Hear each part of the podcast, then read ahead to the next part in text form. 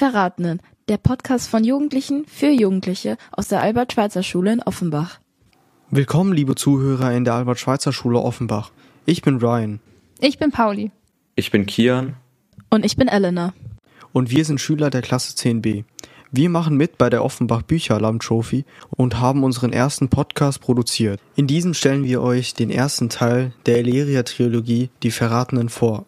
Mit dabei ist die Autorin Ursula Posnanski. Freut euch auf einen spannenden Podcast mit einem tollen Hörerlebnis sowie auf Ursula Posnanski.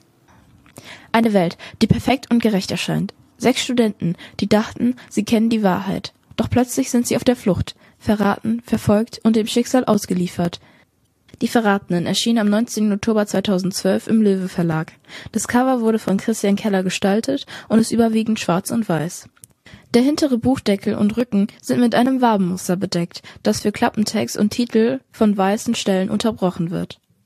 Vorn ist das Muster eines Ahornblattes zu sehen, darunter der Titel und Name der Autorin sowie der des Verlages auf weißem Hintergrund. Nur der Buchtitel und ein Wabenemblem sind durch eine hellblaue Farbe hervorgehoben. Der Auftakt zu einer packenden Thriller-Trilogie.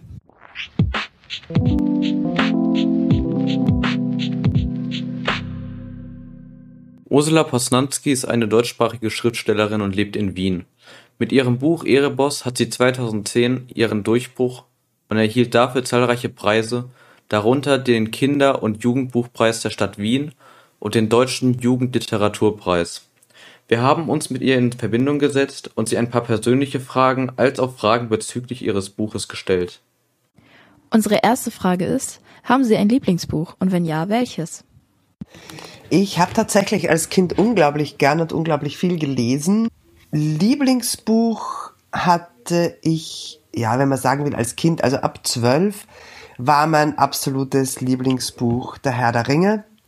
Das hat ungefähr gehalten bis 22, also zehn Jahre lang war das mein erklärtes Lieblingsbuch.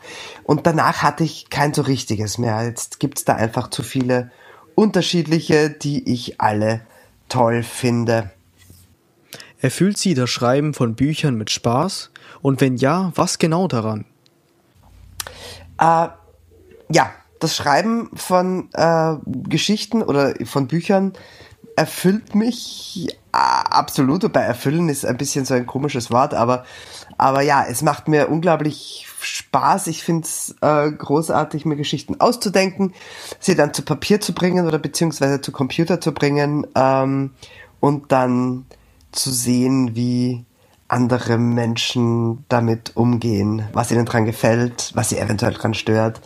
Äh, also einfach, das Feedback ist ein ganz toller Teil des Berufs, aber auch das Sitzen im stillen Kämmerchen und sich Dinge ausdenken liegt mir total und ich mache es wahnsinnig gerne. Haben Sie viel Druck beim Schreiben? Ja, was den Druck angeht, der gehört einfach dazu. Ohne Druck würde ich nie fertig werden mit einem Buch. Also da hätte ich, glaube ich, noch kein einziges Buch fertig geschrieben ohne Deadline, weil man dann ja automatisch, oder mir geht's zumindest so, ich dann immer automatisch denke, ja, morgen wird das sicher viel besser und ich schieb's noch ein bisschen auf und ich schieb's noch ein bisschen auf. Ähm, aber wenn man den Druck hat oder eine Deadline hat und einen Abgabetermin, dann muss man sich eben überwinden und diese erste Hürde nehmen, die jedes Mal beim Anfangen, jeden Tag, äh, wenn man sich wieder hinsetzt, einfach da ist. Wie ist Ihr Alltag so? Alltag. Mein Alltag sieht äh, immer ein bisschen unterschiedlich aus. Es kann man also jetzt gar nicht so so verallgemeinern. Es gibt nicht so den typischen Schreibtag. Oder ja, vielleicht gibt's den schon. Wenn ich sonst gar nichts anderes zu tun habe, ähm, dann fange ich am Vormittag zu schreiben an, versuche 1300 Worte hinzukriegen und höre auf, wenn ich die habe. Und manchmal höre ich auch schon früher auf, wenn ich den Eindruck habe, das ist ein guter Moment für einen Stopp heute. Ähm, oder wenn ich nicht wirklich weiterkomme und merke, das ist wirklich ein extrem anstrengender und unproduktiver Schreibtag, dann ist es oft auch weniger. Aber äh, ja, und ansonsten, nachdem man beim Schreiben ja keinen Boss hat, der hinter einem steht und äh, darauf achtet, dass man auch was tut, gibt's keine so typischen Schreibtage, sondern es hängt halt immer äh, ein bisschen davon ab, was sonst noch ansteht. Haben Sie einen Lieblingscharakter aus Ihren Büchern, den Sie gerne treffen würden? Lieblingscharakter, ähm, den ich gerne treffen würde. Ja, ich glaube, mein Lieblingscharakter ist nach wie vor Victor aus Erebos. Den mag ich einfach total gerne und mit dem würde ich gerne zusammen Tee trinken und ein bisschen äh, fachsimpeln über Graffitis und Computerspiele. Gibt es Pläne, einige Ihrer Bücher zu verfilmen? Es sind tatsächlich Bücher ähm, von mir als ähm, ja als als hauptsächlich als als Serien im Gespräch, aber ich glaube auch eines oder zwei als Kinofilm. Das heißt aber noch lange nichts. Die Erfahrung habe ich mittlerweile auch gemacht. Ähm, nur weil das im Gespräch ist oder weil sich eine Filmfirma dafür interessiert und sich die Rechte holt für eine gewisse Zeit, heißt das leider noch lange nicht, dass dann am Ende auch was draus wird. Jetzt ein paar Fragen bezüglich des Buches. Stellen Sie sich die Zukunft wie im Buch vor?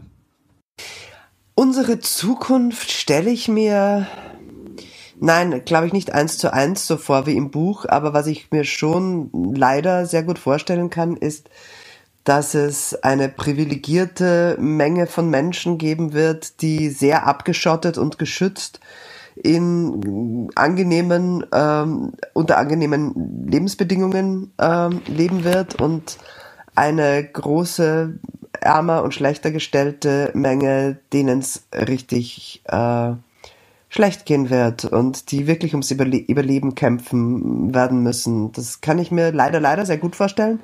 Wie auch immer das dann aussieht, ob das große Kälte ist oder große Hitze ist, ähm, ich glaube, dass die bewohnbaren Ecken äh, der Erde recht bald recht heiß umkämpft sein werden. Und äh, ja, das ist natürlich absolut keine schöne Vorstellung und auch keine optimistische, aber äh, ja, vielleicht kriegen wir es ja besser hin. Was haben Sie gefühlt, als Sie die Trilogie beendet haben? Was ich gefühlt habe, als ich die Trilogie beendet habe, einerseits war da viel Erleichterung, weil das schon ein großer, großer Brocken Arbeit war, auch am Ende alles so hinzubekommen, dass es Sinn ergibt und dass alle Fäden zum Schluss verknüpft sind. Und auf der anderen Seite war ich aber auch durchaus ein bisschen traurig, weil ich ja doch die ganzen Leute und spezielle Ria äh, durch drei Bände begleitet habe. Und da ist es dann immer schade, wenn man sich verabschieden muss. Aber ich glaube trotzdem, dass die Erleichterung äh, überwogen hat, weil äh, weil es immer einfach ein gutes Gefühl ist, mit einem Buch fertig zu sein und das abgeben zu können. Haben Sie zu Ihren Charakteren Gesichter im Kopf? Ich habe zu meinen Charakteren schon Gesichter im Kopf, wenn ich sie schreibe, aber jetzt nicht so übertrieben deutlich. Also es ist nicht so, als wenn ich jetzt mir einen speziellen Schauspieler oder eine Schauspielerin stellen, vorstellen würde. Aber ich habe ähm, ich habe vor allem ein Gefühl für sie. Gar nicht mal so sehr eine optische Vorstellung, sondern mehr ein, ein ähm, ja, ein Gefühl dafür, wie sie ticken und äh, wie sie sich anhören und sich bewegen, aber natürlich auch in, bis zu einem gewissen Grad, äh, wie sie aussehen. Ich könnte sie jetzt aber nicht zeichnen. Ähm, abgesehen davon, also könnte ich sowieso nicht, weil ich echt schlecht bin im Zeichnen.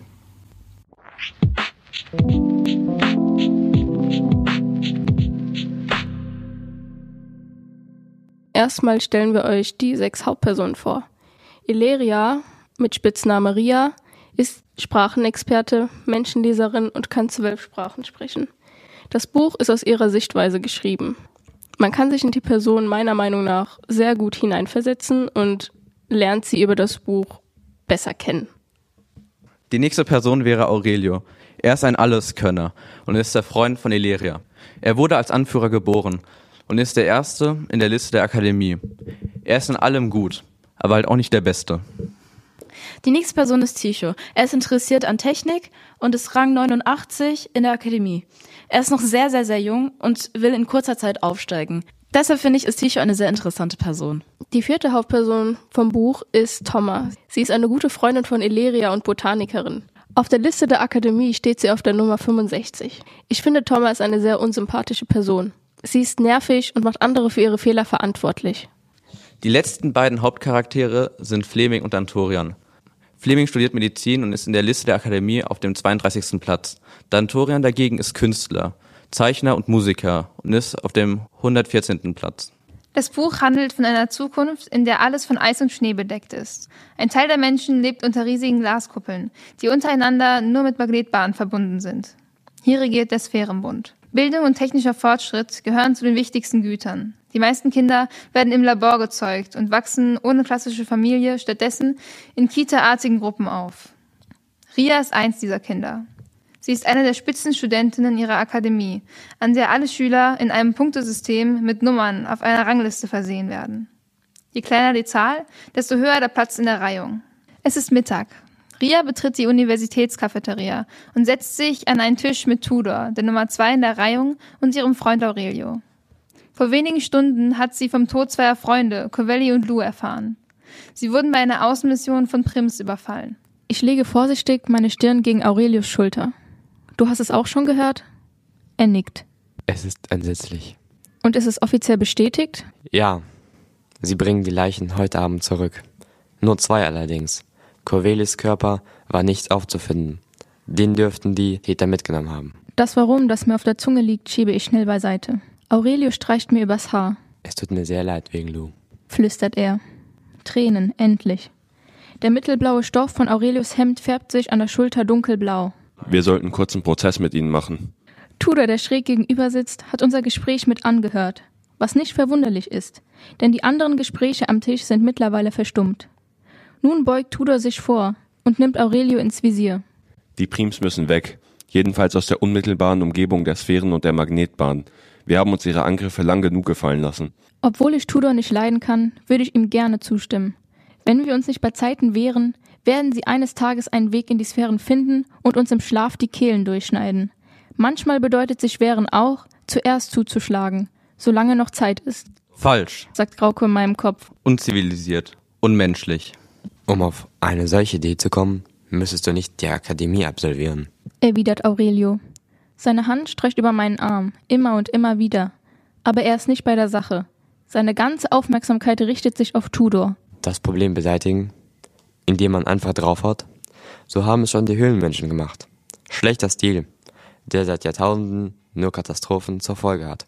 Es wird eine lange Diskussion werden, wie jedes Mal, wenn Aurelio und Tudor sich in ein Thema verbeißen.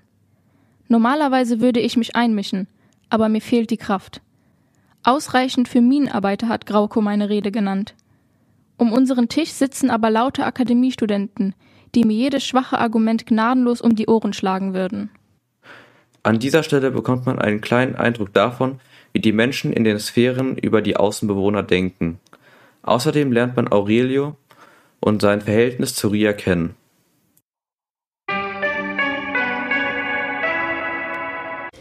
Rias Fachgebiet ist das Lesen und Interpretieren von Körpersprache. Deshalb bittet man sie, sich aufgelesene Kinder von außerhalb der Sphären anzusehen und sie der Sphäre zuzuweisen, in der sie aufwachsen sollen. Die Auffangstation ist in Kuppel 2D untergebracht, nicht weit von den Quartieren der Sentinel. Sie sind es, die die winzigen Bündel während der Patrouillengänge finden, sie in ihre dicken Mäntel wickeln, mit ihren Körpern wärmen und in die Sphären bringen. Eine der Kinderschwestern hält mir die Tür auf. Sie lächelt und sagt etwas, das ich nicht verstehen kann, so laut ist das Gebrüll hinter ihr. Es sind drei. Wiederholt sie auf meine Nachfrage hin. Zwei Jungen, ein Mädchen.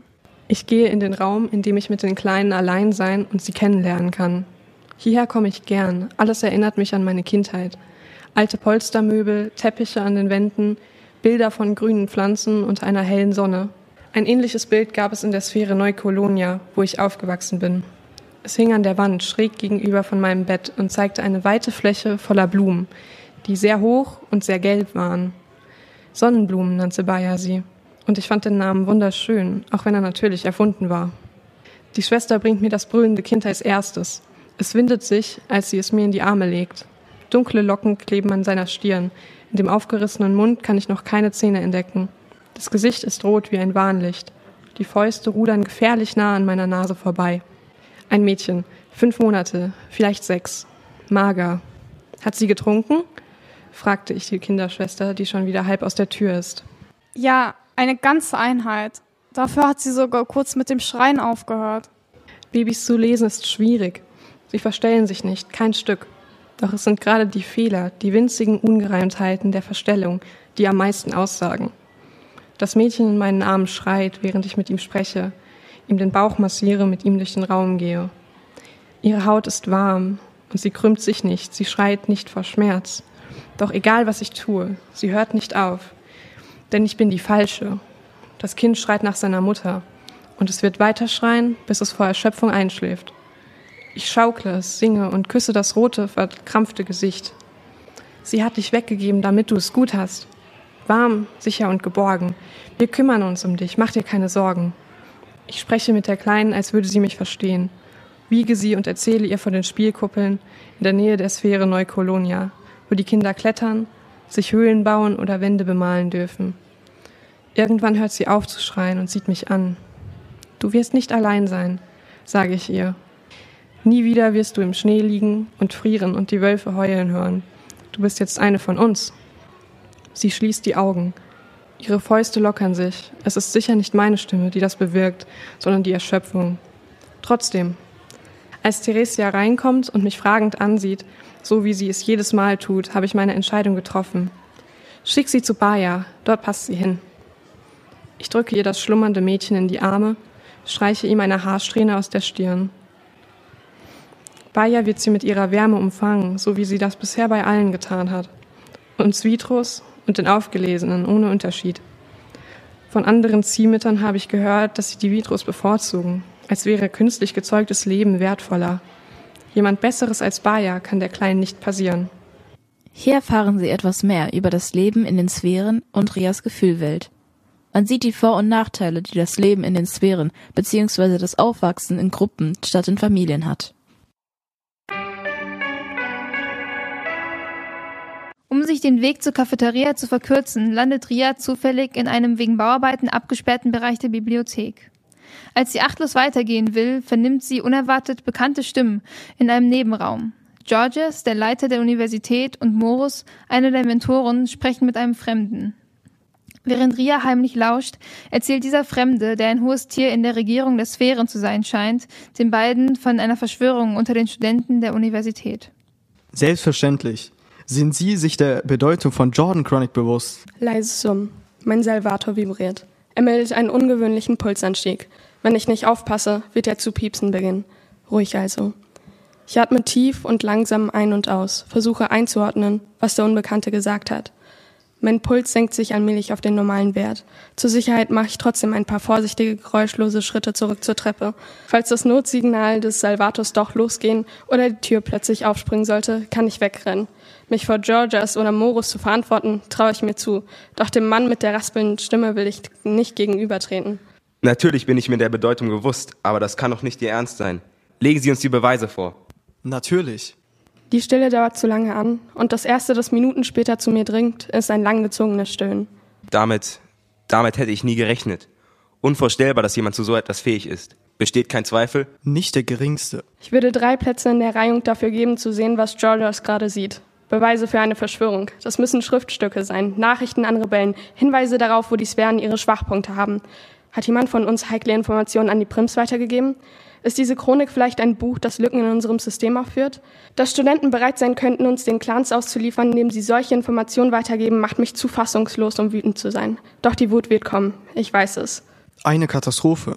Das bedeutet, die Betreffenden müssen getötet werden. Der Fremde teilt das so nüchtern mit, als ginge es um einen Belüftungsfilter, der ausgetauscht werden muss. Schnell und ohne großes Aufheben darum zu machen. Alles andere wäre zu riskant. Je weniger Bewohner erfahren, wie gefährlich die Sache für uns hätte werden können, desto besser. Ohne es richtig wahrzunehmen, habe ich mich zusammengekauert, mich klein gemacht auf der obersten Treppenstufe. Töten? Ohne Prozess? Das Fehlen der Studenten wird den anderen auffallen. Sie werden Fragen stellen. Ich werde Fragen stellen. Ich erwarte, dass er protestiert. Es geht schließlich um junge, hervorragend ausgebildete Menschen, die sich in seiner Obhut befinden. Er wird nicht zulassen, dass sie hingerichtet werden, ohne dass alles seine Richtigkeit hat. Auch wenn sie uns verraten haben. Es gibt Gefängnisse weit im Norden. Ein hartes Leben voller schwerer Arbeit, aber besser als ein Schuss ins Genick. Wer? Das wird sie ein wenig schmerzen, ist nicht leicht zu verkraften. Wer? Wieder bringt mein Herzschlag den Salvator zum Summen. Ich muss mich auf meinen Atem konzentrieren, notfalls die Luft anhalten. Wenn ich weiß, wer es ist, was werde ich tun? Werde ich diejenigen beobachten und versuchen, mehr über die Verschwörung zu erfahren? Werde ich sie warnen? Es sind fünf, nein sechs, die Nummer 114, die 89 und die 65. Nein, das ist einfach furchtbar. 89, wer ist das nur? Bei den Studenten, die über 100 gereiht sind, weiß ich die Nummern nur selten. Aber die 89 kenne ich bestimmt. Und die 65 ist Thomas. Von der 66 aufgestiegen durch Covellis Tod. Machte Salvator. Am liebsten würde ich ihn abschalten oder ihn mir vom Handgelenk reißen. Aber das würde er mit noch lauteren Signaltönen quittieren. Ruhig atmen. Ruhig, ruhig, ruhig. Wer noch? Die 32 und leider auch zwei ihrer besten Studenten. Fleming ist die 32. Und wenn die anderen beiden noch besser gereiht sind, dann sind es Freunde von mir. Und dann Die 7 und die 1. Wir haben diese Szene ausgewählt, da es eine der spannendsten Szenen im Buch ist. Hier nimmt die Handlung zum ersten Mal Fahrt auf und es drängt einen mehr über die Geschichte zu erfahren.